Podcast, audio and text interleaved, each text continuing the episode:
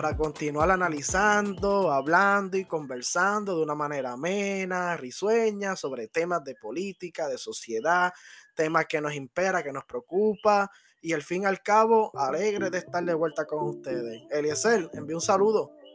Mira, Luis, yo creo que esto se puede considerar, y yo no sé tú, pero yo creo que se considera como ya una segunda temporada. Porque. Exacto. Después que grabamos el pasado episodio, que fue hace como mil años atrás, el número 22, pasamos por un proceso en el que tú dijiste, vamos a cambiar la música de, del, del, podcast y tenemos música nueva. Para empezar, tenemos música nueva. Entonces, tú me dijiste, pues vamos a cambiar la música eh, y cambiamos todo, la de los, la de los anuncios, la del intro, de la del outro y la música de fondo.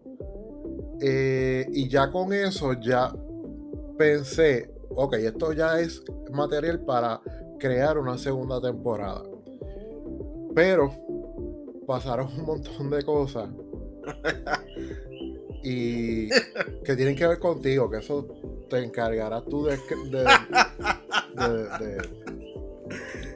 Pero contigo también, porque tú, tú te ocupaste haciendo cosas de la universidad. Sí, nos han pasado un montón de cosas. Este, no, pero casi ni hemos hablado. Casi ni hemos hablado. Es verdad. Tengo que explicar. Mire, el micrófono con que yo grabé los primeros 22 episodios se fastidió. Se rompió. No, se escuchaba, ¿verdad? Con un feedback bien feo, entrecortado. Y pues, yo le dije a Eliezer, vamos a poner un detente breve, lo que manda a pedir otro micrófono.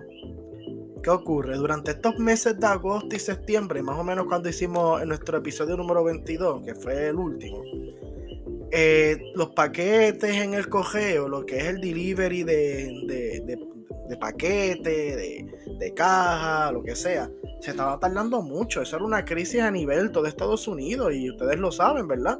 Que se están tardando, que las cosas, los objetos, lo que mandamos a pedir se están tardando el doble y el triple del tiempo acostumbrado.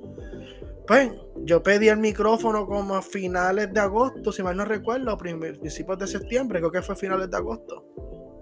Y entonces decía que el micrófono llegaba a finales de septiembre, primera semana de octubre, como máximo. Y yo, pues mira, Eliezer, está esta crisis postal, que tiene que ver con la crisis también de la pandemia. Eh, todo se ligó, eh, se va a tardar el, el, micrófono, se va a tardar. Y pues decidimos esperar, y esperar, y esperar. En todo este tiempo, pues Eliezer bregando con sus exámenes de grado, sus exámenes este, de, comprensivo que, tiene, que necesita tomar como requisito para el grado doctoral allá en el centro. Y pues Eliezer se entretenía con eso. Y ya esperando el micrófono, esperando.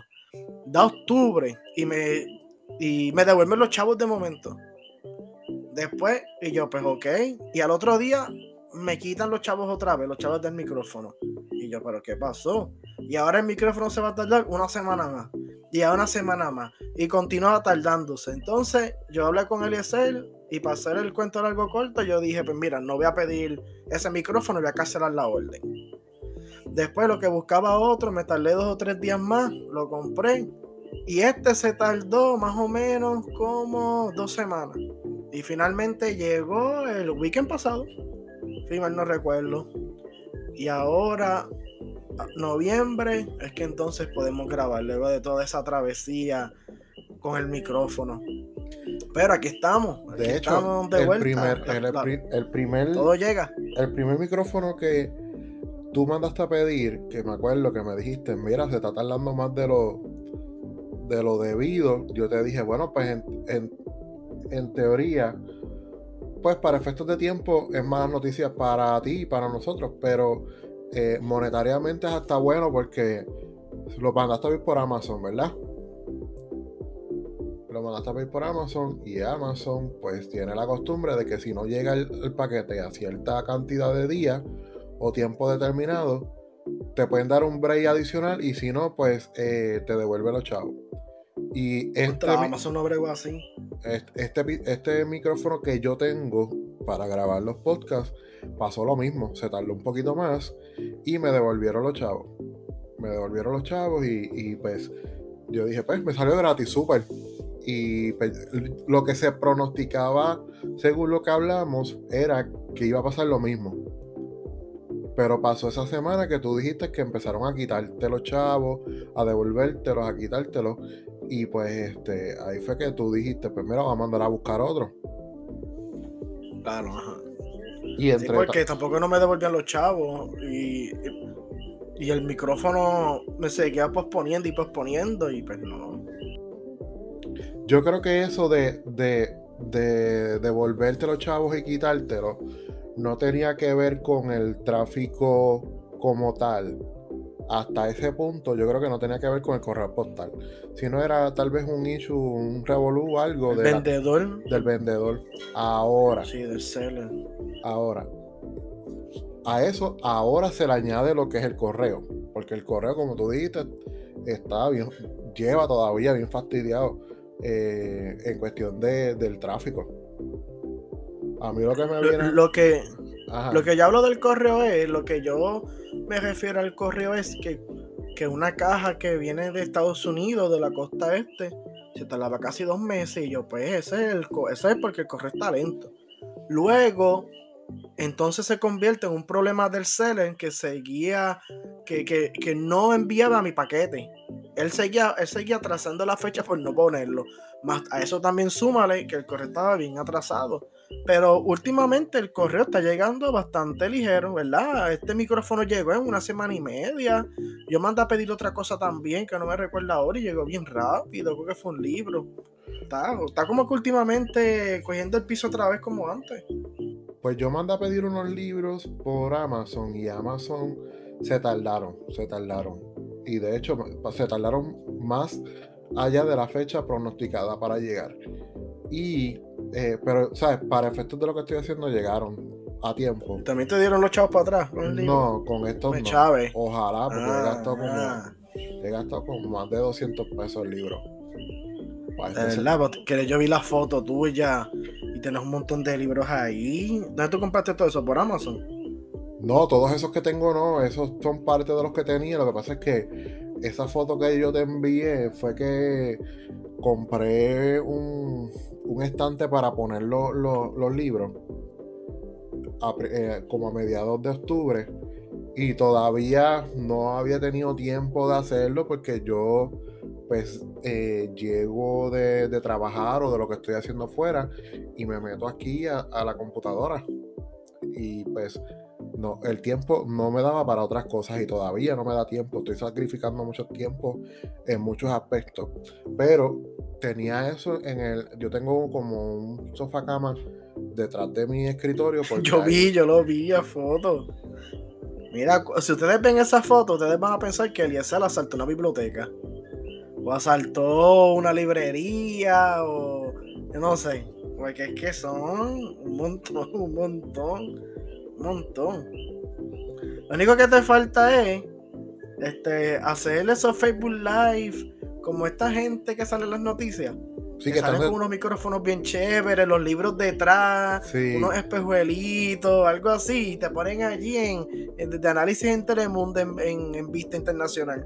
No, y de hecho, para más decirte, conseguí unos libros, unos espejuelos ahora en, en octubre conseguí unos espejuelos que son para proteger, para proteger, proteger perdón, los ojos de, la computadora, de la tablet, del celular, de la televisión. Que tiene la tecnología, tiene la tecnología esa de Blue Light. Esa tecnología eh, se le pone un frame a los lentes que, que protege el ojo de, estar todo el tiempo en las pantallas y todo eso. Entonces, como... Eh, y perdone que te pregunte, ¿cuánto te costó? Ah, no, son baratos. Este, me salieron como en. como en treinta y pico. ¿Y dónde lo Pero mándame foto ahorita, me interesa. Sí, yo los compré en, en Mayagüez, en una tienda de gafas en Mayagüez.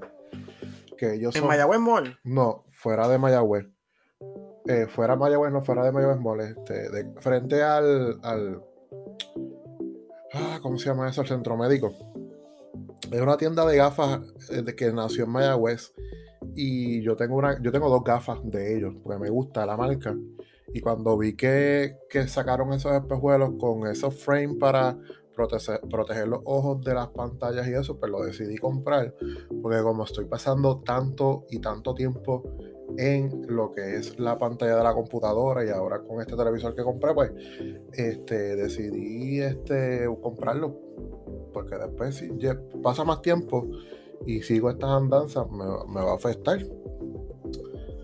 Pues ¿Y eh, ahora mismo lo tienes puesto? no, ahora mismo no. Ah, no, pero. Pero, pero, uh, con ese espejo tú no te ves como Robocop, ¿verdad? Por ahí caminando. No, no. Ni nada de eso. No, no, no. Esas gafas. Sí, no, pero son este, son espejuelos tan chéveres. Tan chéveres. Tú te una señorita después. Sí, sí, me, me interesa comprarlo porque tú sabes que ahora no es- hay que hablar claro. Todas las profesiones ahora son bien basadas en computadora. Hasta un maestro tiene que hacer mil cosas en computadora cuando antes eh, todo era en rollbook, este, filmar y se acabó. Todo está bien ligado a la tecnología. No hay nada que no esté ligado ahora al uso de computadora y después de esta pandemia. ¿Verdad?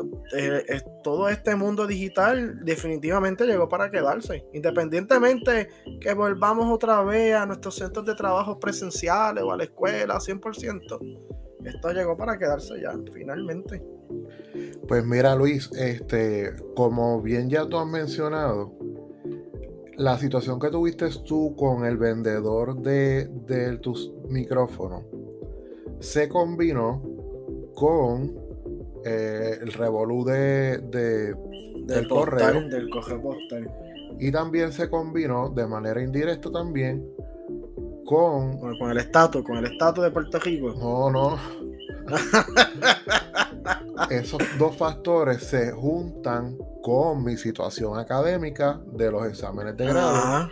que han hecho. Explícale eso a los, a los, a los podcasts escucha. Cuéntale. Sí, lo voy a explicar. Es, todo esto ha hecho que nos hemos tomado un tiempo para volver a, a grabar. ¿Qué son los exámenes de grado? Pues los exámenes de grado son lo equivalente a, a la... Ah, ¿Cómo se llama esto? La licencia que te dan. Este... La reválida. Ah, Ok. La reválida. La, son lo equivalente a la reválida de la profesión de historiadores. Ok, los exámenes de grado son un compendio de tres ensayos investigativos historiográficos de tres temas diferentes. Se le conocen como exámenes de grado, pero en realidad son tres ensayos. Eh, tres ensayos investigativos sobre tres temas diferentes. Uno desde el área historiográfica de Puerto Rico y el Caribe contemporáneo. Otra desde la historiografía puertorriqueña y caribeña entre el siglo, eh, puede escoger desde el siglo XVI en adelante y en la segunda parte desde el siglo XX en adelante. Y el otro ensayo es desde el área de historiografía europeo-americana. Ya hemos mencionado en pasados episodios que la historiografía es la ciencia que estudia la historia. Y pues es Co- co- Como, como decía una profesora en la católica, ¿quién escribió quién de quién? Algo así. ¿Quién escribió qué de quién? ¿O quién escribió eh, quién de quién? Sí, en efecto. Este, te voy a preguntar ahorita quién fue la profesora. Si la quieres decir y si creo que, que es quién es, te tengo un chisme después de eso, de- pero te lo cuento después. Pues la, la historiografía, como dice Luis, es la ciencia que estudia la historia para comprender las personas o, los autores de los libros y quienes han escrito y cómo y por qué han escrito sus, en su momento la historia.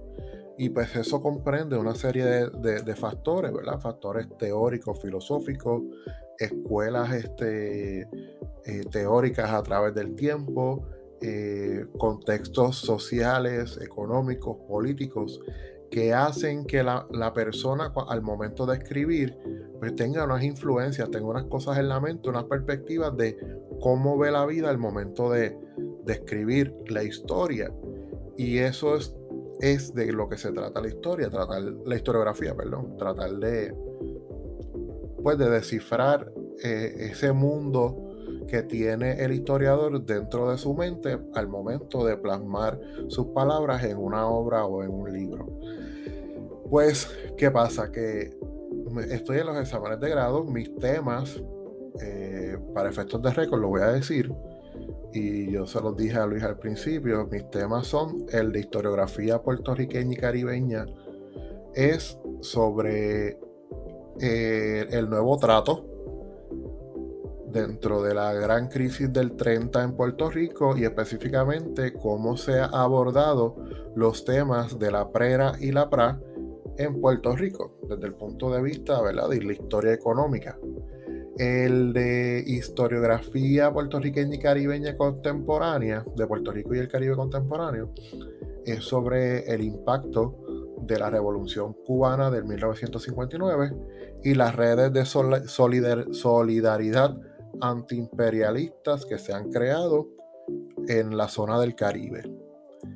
Y el tercer tema de historiografía eh, europeo-americana es sobre los conflictos de bajo impacto que se crearon alrededor de eh, la Guerra Fría, particularmente eh, en América Latina y en África. Por lo menos yo me concentré en África y en América Latina porque la, eh, Guerra Fría eh, fueron una infinidad de, de, sucesos que ocurrieron promovidos por la Unión Soviética y Estados Unidos y no me puedo concentrar en todo el mundo porque si no haría un ensayo de mil páginas y haría y no me daría el tiempo. Así que hice una pequeña concentración en América Latina y algo, algunos países de África, no todos. Y eso es lo que hay por el momento. Esto sí, pues como Luis dijo, este, entre ensayos, libros, eh, artículos, son, he identificado alrededor de 50 libros para los tres ensayos. Y ha sido leer uno, terminar, escribir, volver, buscar otro, leer. Eh, todavía no he terminado uno de los ensayos, que es el más difícil. Estoy por terminar el tercero, el segundo ya lo terminé. El de historiografía puertorriqueña y caribeña. El de la prera, la pra y, y el nuevo trato. ¿Por qué? Pues, pues por el tipo de, de, preguntas, una pregunta mucho más profunda, más elaborada. Eh, el profesor es un tanto más exigente. Eh, es camaño. es camaño. Entonces, pues, pues eh, para nosotros ha sido un poco más retante esa pregunta que las demás. Camaño. Yo, no, yo la única clase que he tomado con Camaño en mi vida es palografía. Pero Camaño se nota que es bien, bien celoso de la historia puertorriqueña, especialmente esa historia colonial puertorriqueña del siglo XV, XVI, XVII. Si, ya, si, tu, si tu pregunta de tesis de esos temas, bendito, tú tenías que revivir a, a Ramón Fray Pané, este reviví yo no sé a quién, a qué fraile para hacerle preguntas, porque en ese es bien celoso. Pues mira, entre las preguntas de, son cinco por cada profesor y tú escogías una. Entre las preguntas de Camaño había una sobre la nueva historia puertorriqueña. Y la nueva historia puertorriqueña que empieza en los 70, si no me equivoco. Mano, eso sí que era un montón de materiales y recursos y obras. O sea, tenías que leerte la escalera completa, tenías que leer ediciones eh, Huracán, tenías que leer sobre Fernando Picó, sobre, uh, tantos y tantos historiadores y, tendencias y obras libros, ensayos, revistas que se crearon, sobre todo muchas que se crearon en, la Universidad de Puerto Rico, que iba a ser bien difícil. Es mucho, mucho, mucho. Otra era sobre la época científica, que la época científica empieza en el siglo XIX y culmina más o menos en 1917, 18, si no me equivoco. Bueno, también un montón de, de, teoría, un montón de, historiadores, de recursos, de obras que iba a ser bien difícil, bien, bien, bien difícil. Y pues este, yo escogí esa porque pues es, es historia de Puerto Rico contemporáneo, yo domino más en la época contemporánea, particularmente el siglo XX. Y pues dentro de mi estudio principal, que es este para la tesis, ¿verdad? Que es sobre la, la este, Guánica, la comunidad de la joya en Guánica, pues iba más acorde a eso. Así que esos fueron prácticamente los temas, las razones por las cuales escogí esos temas. Pero aún así, esto está difícil. Hay compañeros, Luis, que, que ahora se, se, están volviendo locos. Eh, nos escribimos de vez en cuando, nos enviamos buenas vibras y todo eso, pero ha sido, o sea, se, sacrifica mucho tiempo, eh, se sacrifica dinero, se sacrifica eh, actividades que quieras ir o una, tal vez una salidita, lo más bobo que a dar una vuelta por la plaza, Luis, no se puede, o sea, es, es bien difícil. Este, de hecho, yo, yo te escribí cuando tú me dijiste que ya estaba de camino el, el, el, micrófono, que nos íbamos a hacer la reunión aquella de, de, de lo que vamos a, sé que nos vamos a reunir, pero este, aquello de que, que tenemos en, en planes hacerlo con aquella persona que te dije, yo te envié un mensaje de voz, ni siquiera te escribí, ¿te acuerdas? Te dije, diablo, pues vamos a hacerlo un poquito más para después, porque estoy como que bien ajorado. Y yo me acuerdo. hoy? ¿Ah? Hoy. No, cuando me escribiste que ya estaba de camino el. el... Ah, sí, sí, que, que, Ah, sí, grabábamos. Eso fue el miércoles y grabábamos hoy. Sí, yo dije, pues vamos a. No, a dejarlo para después. Sí, Así que en esas estamos, ya estamos prestos a terminar el semestre. Es el 11 de diciembre que se entrega a las 5 de la tarde. Este, y después de eso, esperar a que nos digan si pasamos o no pasamos. Ah, va a pasar, tú verás, tú verás. Este va a estar es que tú, con todos los libros que tú has tenido, la preparación, los estudios, el sacrificio, vas a pasarlo. O sea, hacerlo, hacer esos ensayos, lo, la ventaja es que tienes esos ensayos para repasarlo. Este, puedes compartirlo con compañeros que te pueden dar una mirada, una ojeada, sus opiniones.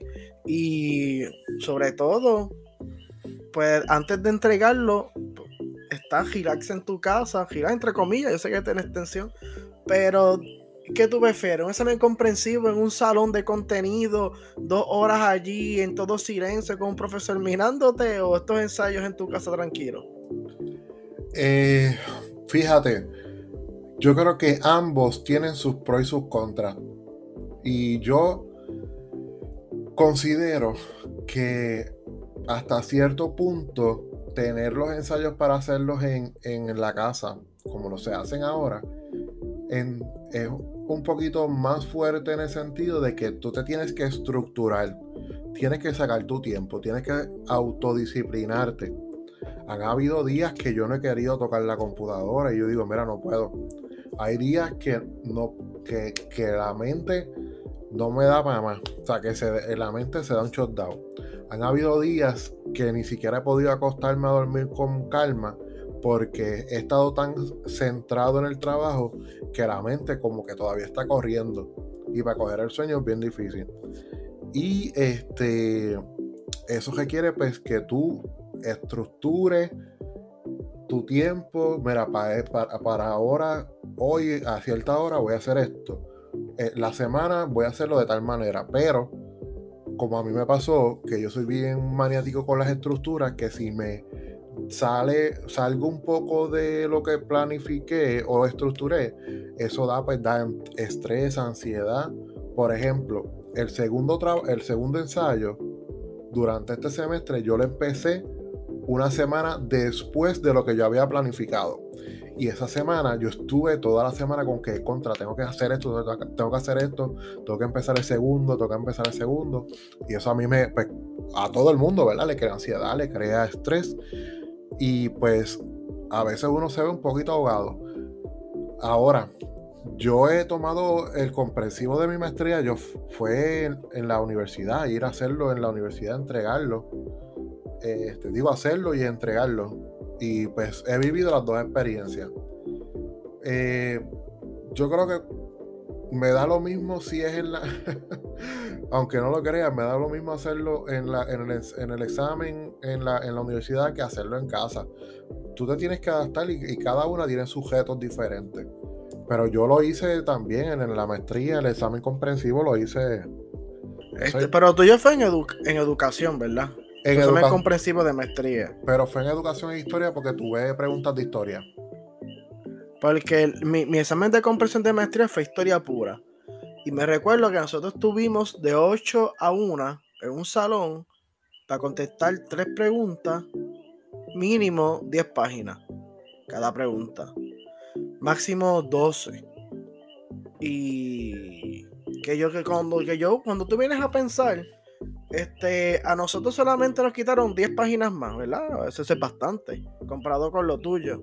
Pero teníamos que hacer todo en un día, ahí, este, en esa hora, en ese salón de contenido, que a veces, que tal vez otra persona, es que también depende de la persona, otra persona diría, mira, dame 10 páginas más, pero dejamos hacerlo tranquilo en casa.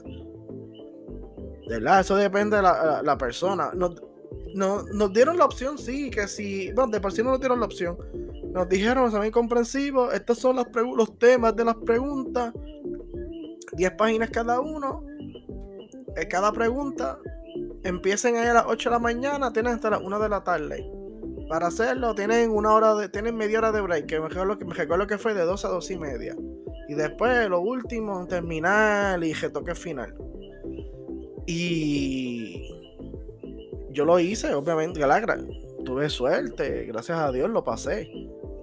Pero hay gente pues que prefiere de por sí en la casa, me imagino, antes de pasarle esa atención.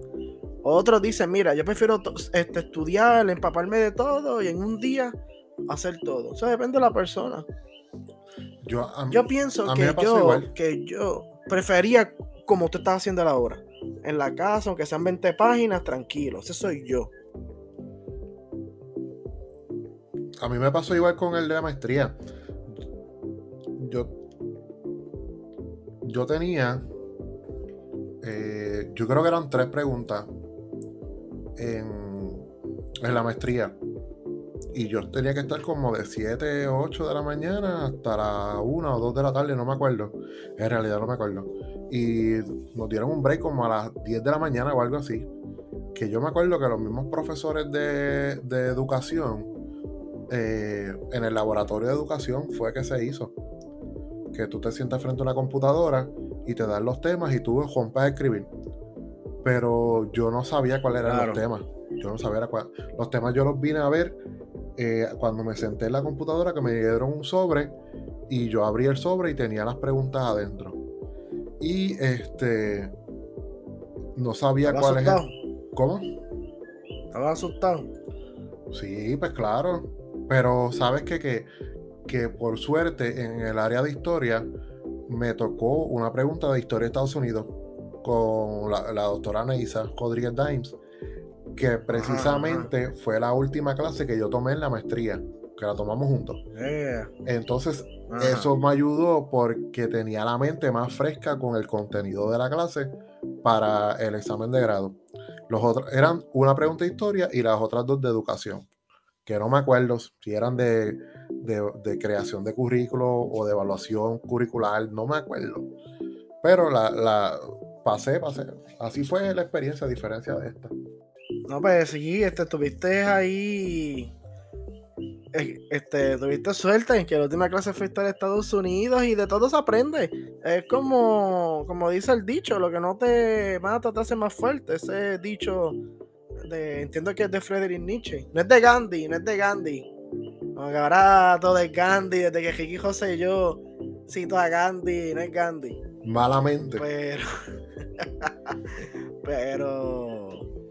Pero sí, sin duda alguna. Esto es una experiencia que vas a aprender y sé que vas a pasar esto.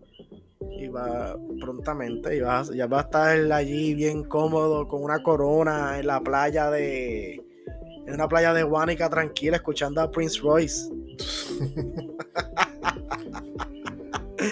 Mira, y, hablando de canciones y Ricky José, yo, tú también estuviste bailando que tire para adelante con Pierluisi, bailando esa canción de Daddy Yankee con Pierluisi en la convención PNP. No lo vi, no lo vi. estoy, desde, temprano haciendo cosas que no lo he visto, no he visto las redes. Sí que sabía que, que hoy era la convención. Mira, pero, pero lo que tú me enviaste por, por, ¿cómo se llama esto? Por WhatsApp, que es una proclama o algo así. Ah, la proclama. Ah, de Miguel Homero. ¿Qué fue pasó con ¿Qué tú crees de eso? Es que no lo entiendo. Pues porque aparentemente hay unos mejores históricos. Yo no le hice mucho caso, pero hay unos mejores históricos. Pero a mí lo que lo que yo quise señalar fue mayormente porque lo otro, es, porque sí, él tiene razón, la persona que corrigió eso tiene razón en cuestión de los números, este, de Alonso Manso, el obispo, el arzobispo, lo que sea. Porque Alonso Manso era obispo, ¿verdad?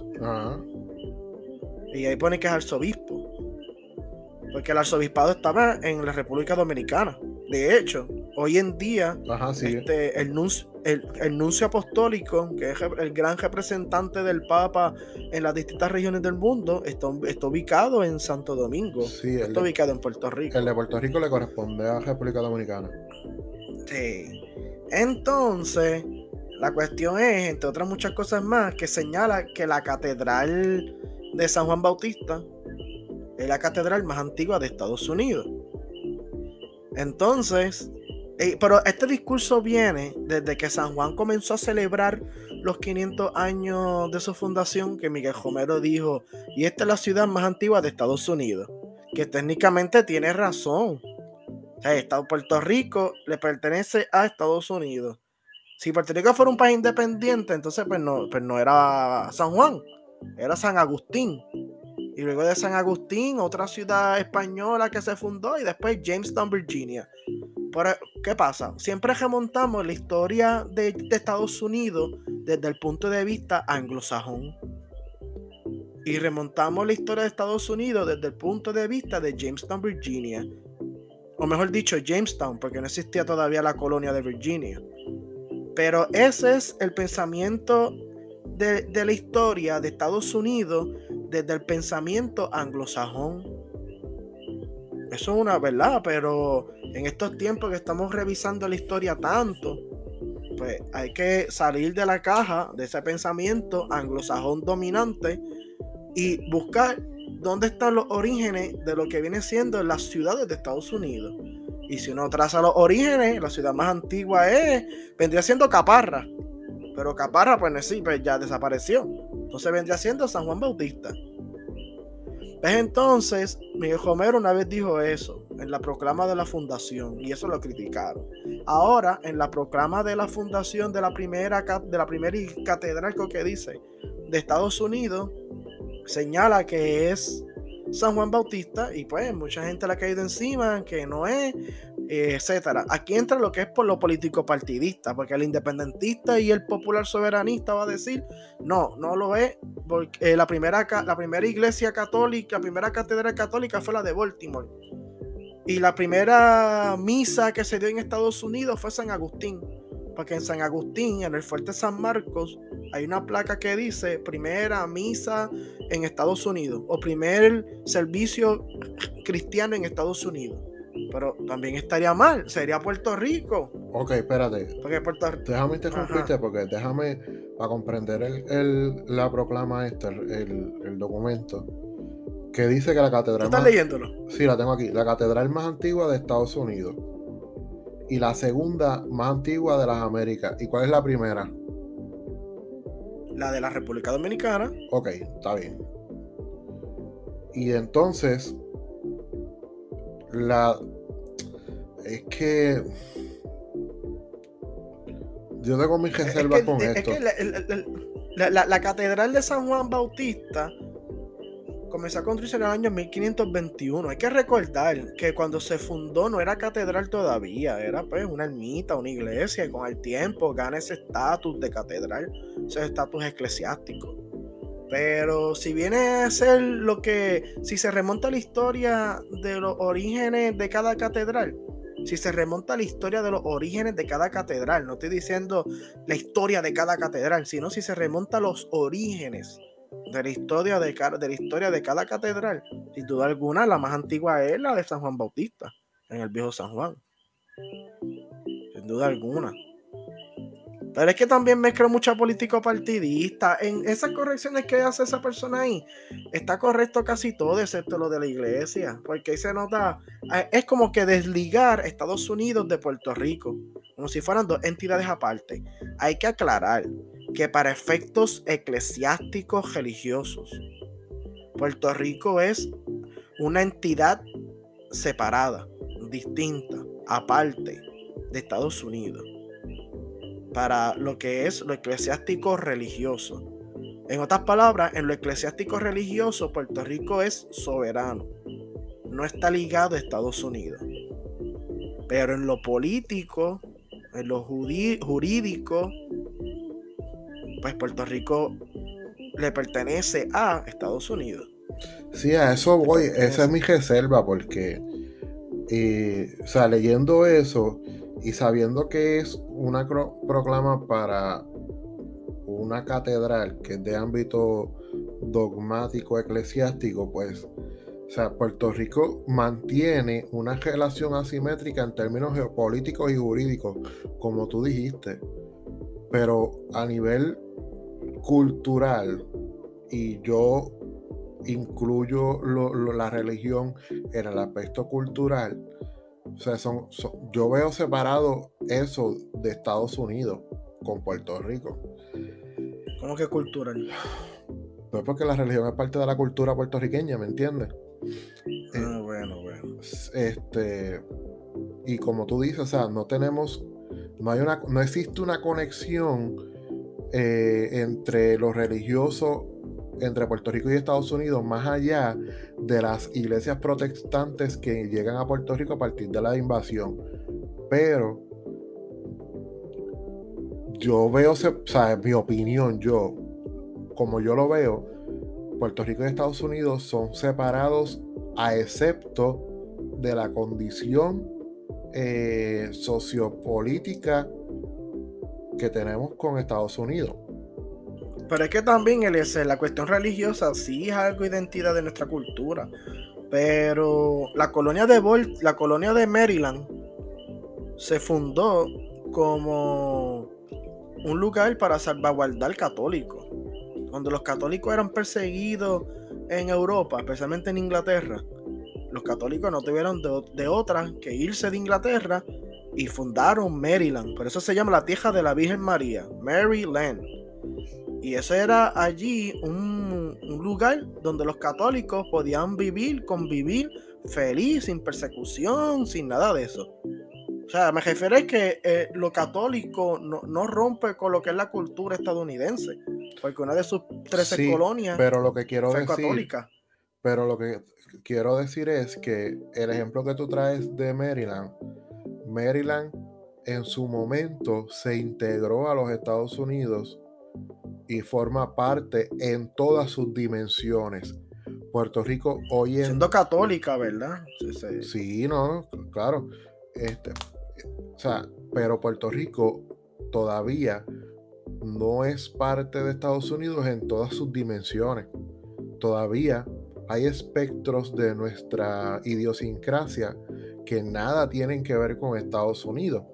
Entonces, por eso es que, y esto yo lo veo más de la gente del centro, de, en posiciones de gente de centro, para aspectos sociopolíticos jurídicos, sí hay que tomar en consideración a Estados Unidos en nuestra historia desde 1898, pero hay otros aspectos que nada tienen que ver con los Estados Unidos. Un ejemplo, eh, ahora que estamos llegando a la Navidad, o sea, hay muchas cosas de nuestra idiosincrasia que en lo absoluto tienen que ver con Estados Unidos. Y si vamos a, tomar en consideración la historia, por ejemplo, de nuestras tradiciones, hay cosas que nada tienen que ver con Estados Unidos, otras que sí.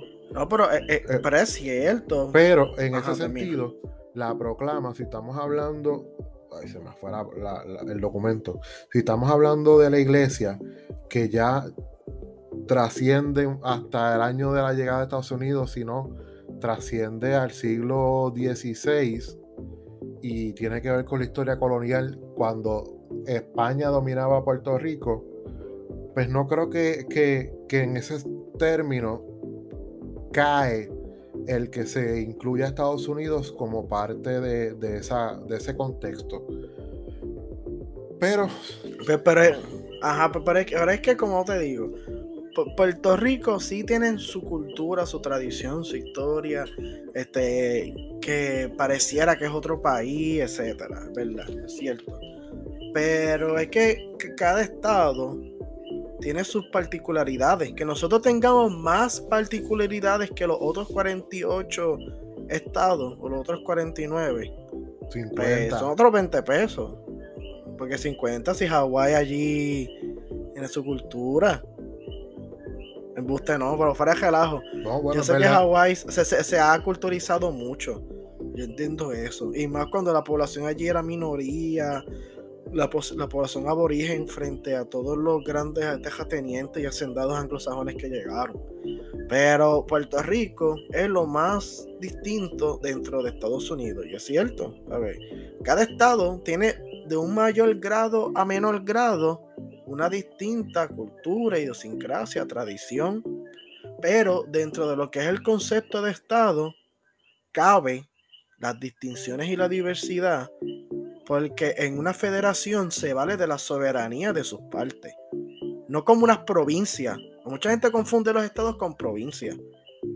En las provincias no, no recae la soberanía de las partes. la soberanía de las partes no existe. No es como una federación que el poder, el poder emana de, las, de, de la soberanía de todas sus partes. Y esa soberanía pues da los espacios también culturales para las distintas manifestaciones de los pueblos y las culturas. Y entre eso, pues está entonces nuestra cultura, nuestro idioma, nuestra religión, nuestra forma de pensar, que tiene cabida dentro de un sistema que se vale de la soberanía de sus partes. ¿Y cuáles son sus partes? Los 50 estados. Y si Puerto Rico es admitido, pues en este caso son 51 estados. Ahora, en una provincia que las partes tienen menos soberanía y están más arraigadas a un sistema centralista cuasi monárquico, pues ahí es distinto, ¿verdad? Ahí no se ve tanto esas, esas soberanas, no se ve tanto esas diferencias, esas distintas culturas, y donde se ve más marcado, como por ejemplo en la relación entre Canadá y la provincia de Quebec, si le dan un día para estudiar la historia de Canadá, van a conocer que tanto la provincia de Quebec como la como el gobierno canadiense han tenido muchos roces, muchos problemas, muchas diferencias. Al punto de que en, eh, que en Canadá el movimiento independentista hasta hace unos 20 y pico de años atrás era bien, bien, bien sólidamente fuerte. Pero es, yo entiendo, esa es mi, mi teoría, mi hipótesis, que dentro del sistema provincial, como no emana una soberanía de parte de las partes, vaya la redundancia, pues no hay mucho espacio para esa diversidad política ni cultural. Y, ocurren los conflictos, las crisis.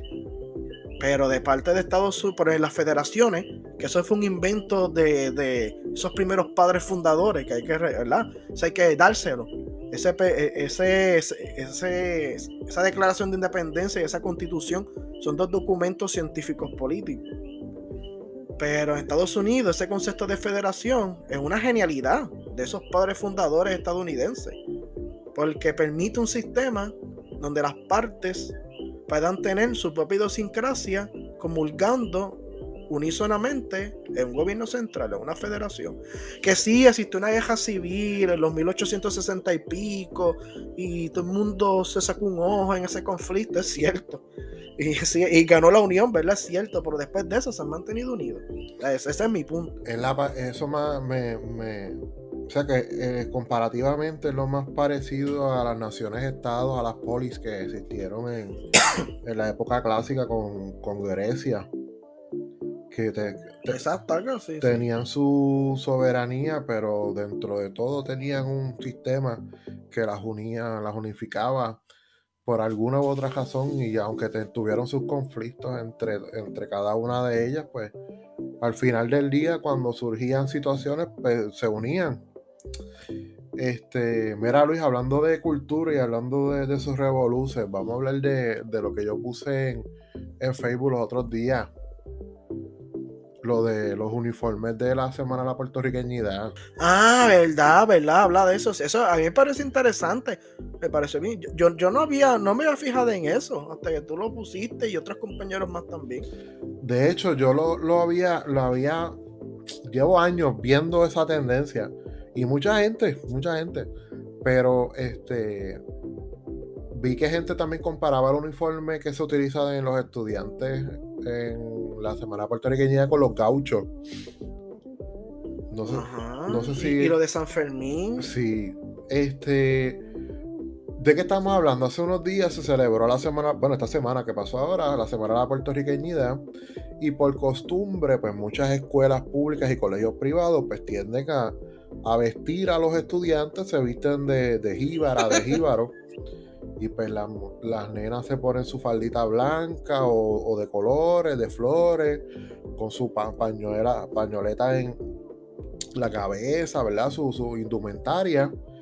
Y a los muchachos, a los niños, los visten pues de lo que se supone que sea de jíbaro.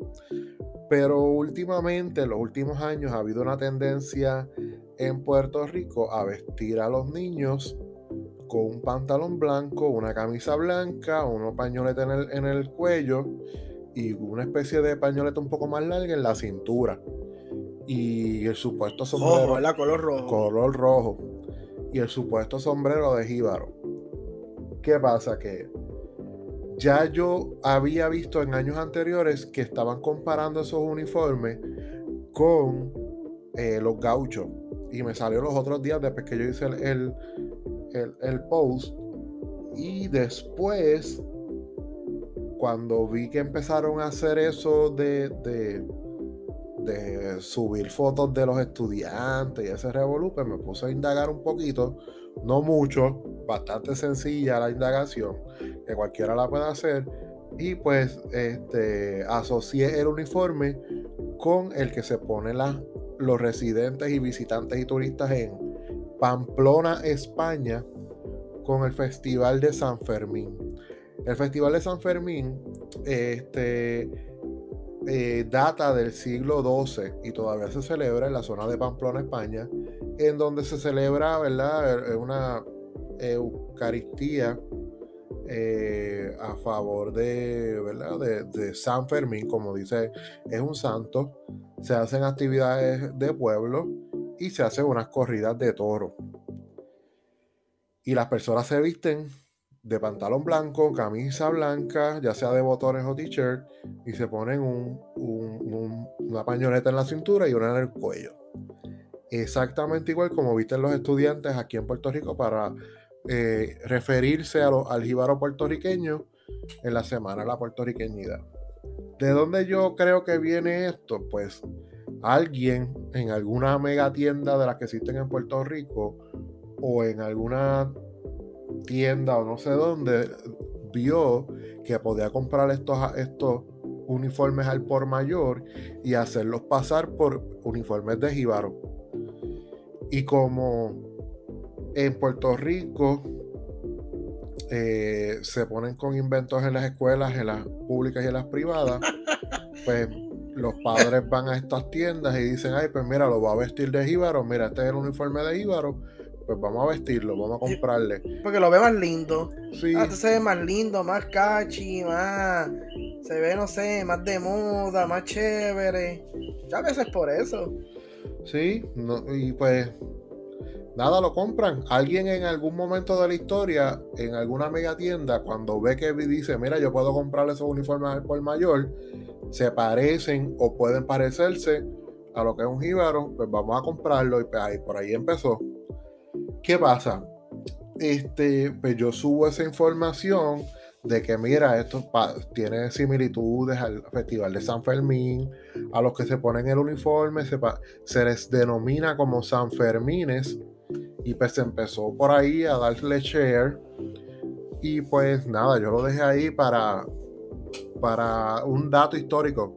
Ni siquiera me puse a criticar como hacía antes, ni nada por el estilo, sino pues que lo No criticaste, no criticaste. No, no, no, no estoy para eso, o sea, este, no estoy para coger lucha y lo puse como un dato histórico comparativo, cultural.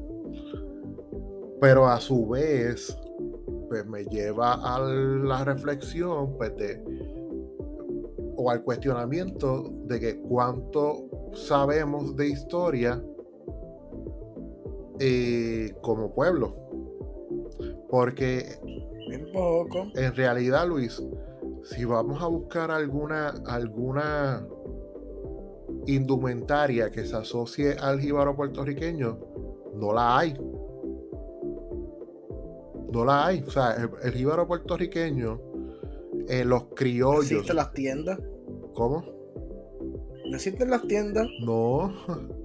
Y es que no lo hay. O sea, no es, no es, no hay un uniforme como tal que defina al jíbaro puertorriqueño y a las campesinas y a los campesinos. Porque eh, pues si vamos a ver ir a México, algo que defina al, al, al, mexicano en estas fiestas patrias, pues puede ser un, uniforme de charro o algo así, yo no, no, no, no sé. Pero Puerto Rico no tiene, o sea, el jíbaro puertorriqueño no tenía un uniforme per se, sino tenía el pantalón que tenía, el que tenía disponible, la camisa que tenía disponible, porque la situación económica que existió en su momento dado era bastante paupérrima. Y el sombrero, pues alusivo a la pava, que era lo que lo protegía del sol para trabajar durante el día. Eh, incluso este, la gran mayoría de los jíbaros puertorriqueños eh, eh, trabajaban descalzos, o sea, no tenían indumentaria, no tenían calzado. Entonces, pues, nada, si, si, vamos a institucionalizar la figura del jíbaro puertorriqueño, para empezar, no existe nada que pueda decirnos, este es el uniforme del jíbaro puertorriqueño. No sé qué tú piensas al respecto. No, no, yo siempre yo había escuchado la crítica de que los vestimentas de los jíbaros, de los jíbaros no, que la vestimenta de las recreaciones y de jíbaro y jíbara durante la Semana de la Puertorriqueñidad no iba de acuerdo a lo que era la vestimenta propia de, del jíbaro puertorriqueño y de la jíbara puertorriqueña. He visto algunas fotos de lo que viene siendo la jíbara y el jíbaro puertorriqueño ellos tenían como un tipo de pantalón que pareciera, no digo que es, que pareciera como un jean, un mao. Que de hecho los maones eran primeros, eran primeros atuendos para trabajos de campo. Es que ahora pues los maones son lindos para vestimentas y verse featuring. Pero anyway. Y entonces, y las, y las damas como con un tipo de, de atuendo más, más sencillo.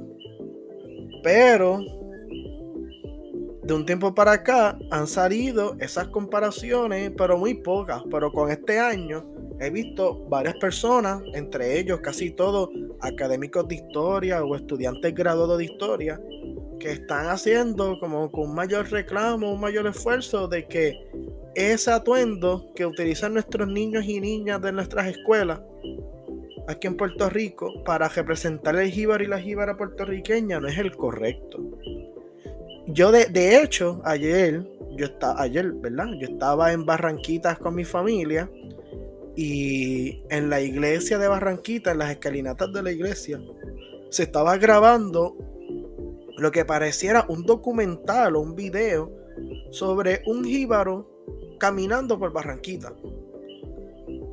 Porque en ese documental, mientras el jíbaro iba caminando por las escalinatas de la iglesia, descalzo, eh, había un señor que le explicaba en, en cámara, en vivo, cómo Barranquita había, se había desarrollado en el tiempo. Hubiese sido bueno chequearle qué, qué documental o programa va a salir eso. Pero la persona tenía un atuendo que ayer yo te envié la foto, me recuerdo, y te lo circulé, porque la foto está de lejos. Y la persona tiene un atuendo igualito a lo que viene siendo la ropa tradicional de la fiesta de, del Santo San Fermín de Pamplona. La vestimenta blanca, la pava y un pañuelo rojo alrededor del cuello. Y yo, mira, e, este es lo mismo que critican tantos compañeros y compañeras del mundo de la historia. Esto mismo. Y ese jibarito recreando la vida de Jibar en Barranquita tenía ese mismo atuendo de color de, de color rojo San Fermín. ¿Por qué estamos perdiendo ese aspecto cultural? Este es triste. ¿Por qué estamos perdiéndolo? Mira, yo como que no encuentro una explicación así inmediata. Lo único que yo sé es que la colonia aculturiza a cualquier ciudadano, hace que pierda su cultura, su identidad, quién es. Eso es parte del propósito de, la, de lo que es el colonialismo. Eso lo habla bien claro Lenin en su libro sobre colonialismo y, socialismo científico. Sí, que parte, eso, eso, de eso, eso prácticamente es el concepto de asimilación. Claro, en la antigüedad, me refiero a la antigüedad, siglo XIX, eso era una estrategia del imperialismo, asimilar, a al culturizar, que pierda la cultura, para que entonces no, no vean una identidad propia y, se, y vean el imperio como parte de su diario vivir. Aquí pues ¿verdad? Aunque Puerto Rico no es una colonia del siglo XIX, es una colonia clásica, pero el estatus político que tenemos, social y económico, se asimila mucho a lo que es un sistema colonial. Y pues también estamos sufriendo las consecuencias de una pérdida colectiva de nuestra memoria cultural. Y lo estamos viendo en cosas tan sencillas como la ropa de nuestros antepasados, de nuestros íbaros, los que hicieron a Puerto Rico como eh, los, que hicieron el Puerto Rico que nosotros conocemos hoy, el puertorriqueño puertorriqueño, esos íbaros de finales del siglo XVIII y todo siglo XIX. Y bueno, eso es triste, eso es triste. Pues sí. Mira es triste que ahora Church está vendiendo a chino también y Church es lo más, lo más cultura, lo más cultura que hay aquí es americano, imagínate. Tú sabes que cuando yo era chiquito yo creía que Church era de aquí. Eh, si tú no eres, el, no eres el único, Juan, el que estudió con nosotros, pensaba que Church era de aquí también. Y después descubrí que, que, empezó como en Detroit o algo así, no me quiero. sí, sí, esa. igual, ¿tú sabes lo que yo pensé siempre que era de aquí? Las galletas bimbo. Ajá. Yo pensaba que eso era una marca puramente, netamente puertorriqueña de aquí como el coquí. Pero Bimbo es de Colombia, ¿verdad? bueno, yo, entiendo que es de México. Ah, eh, cuando, voy a México, yo veo tantas cosas de Bimbo, hasta en los hoteles, en todas las tiendas, donde quiera que tú vas, anuncios. Y tantos productos bimbo y yo dije, no puede ser que este sea una, una compañía tan exitosa puertorriqueña y no, y, no sepamos y no se hable. Y fue en ese 2017 que yo conocí que Bimbo no era puertorriqueño, porque estaba en todas las partes de México, desde las ciudades más grandes como Ciudad de México hasta los pueblos más pequeños que yo fui como Taxco. Todo era Bimbo. Pues yo yo, no sé, yo, yo no sé, porque mira, hasta los lechones de Guabate no son de aquí, son de Iowa también, en su mayoría. Yo, yo creo que es de, yo creo que Bimbo es de Colombia, si no me equivoco. Ah, que muchos dulces son de Colombia. Creo, no estoy seguro porque hay muchos dulces que hay muchos dulces que nosotros comemos que vienen de, de Colombia. Mira, eh, las Bimbas son se fundaron en México. Ah, en México. Ah. Ahí vine, y yo siempre pensé que eso era tan de aquí como decir comer arroz con gandules en guabate o algo así. Diablo Luis, estoy viendo ahora mismo una pelea que hubo entre los Lakers y los Pistons de Detroit. en donde se sacaron sangre y todo. ¿Están dando por televisión? Lo estoy viendo en, el- en un Instagram de deporte. Pero ¿Y quién está ganando? ¿Detroit? Detroit es mi Eh, equipo favorito de NBA, por los que no Detroit, conozcan. Detroit está ganando en la tercera eh, cuadra la- a los Lakers, pero hubo pelea, hubo, se sacaron sangre, se rompieron la boca y todo. ¿A quién? ¿A LeBron? No, alguien de los Pistons. Que by the way, ese, ese equipo, los Pistons siempre han sido bien problemáticos. Estaba viendo los otros días el, el documental de Netflix de, de la pelea que hubo entre Detroit y, y Indiana. Ah, ya, ya, ya está el documental, ¿verdad? Sí, está bien bueno ese documental. ¿Cómo se llama? Ah, no me acuerdo. Es que yo lo vi. Mira, yo hace tiempo que ni veo televisión ni nada. Yo creo que yo lo vi como para verano. Ese es mi equipo favorito de NBA, los Detroit Pistons. Este siempre ha sido mi, mi equipo favorito de, de la NBA, pero no había visto esa pelea como hoy de por sí no me he conectado. Te lo, He estado envié, trabajando, haciendo te lo envié, cosas. te lo envié por Instagram. Ah, dianche. A uno le explotaron un ojo. Sí, a uno le explotaron un ojo y la boca. Y LeBron James lo votaron. Never, never. Estoy viendo. ¿Qué le mete el puño? No fue LeBron. No, yo creo que LeBron, es- yo creo que LeBron estaba tratando de separar. ¿Y por qué lo expulsaron? No sé. ¿Tú eres Mabrón o tú no eres Mabrón? No, a mí me da lo mismo. Yo no soy de esto de la NBA. Ah, ah. Sí, pues estás ahí defendiendo a LeBron. No, que si que si separando. No parece de Mabrón. Wow, estoy viendo ahora mismo en Bleacher Report. Ya, che. Mira, Ah, wow. Ese tipo, ese tipo perdió el ojo. vamos a vamos a ir cerrando el, el, el podcast. Ese tipo perdió el ojo. Vamos a, vamos a, vamos a cejar. Hoy el podcast fue cortito, ¿verdad, Eliezer? Sí, Pero- estamos probando y, y- y eh, botando el mo. Sí, estamos aceitando, estamos aquí, eh, no sé si esa palabra existe. Estamos Sí. aceitando este, cadenas y botando el mo y, y- y tuercas y todo eso. Ya para la semana que viene nos estructuramos para comenzar con temáticas y análisis. Traemos las secciones que no las podemos tener dejar atrás. Un día El como hoy. momento pop, un día como hoy en la historia, un día como en la, en la semana en historia.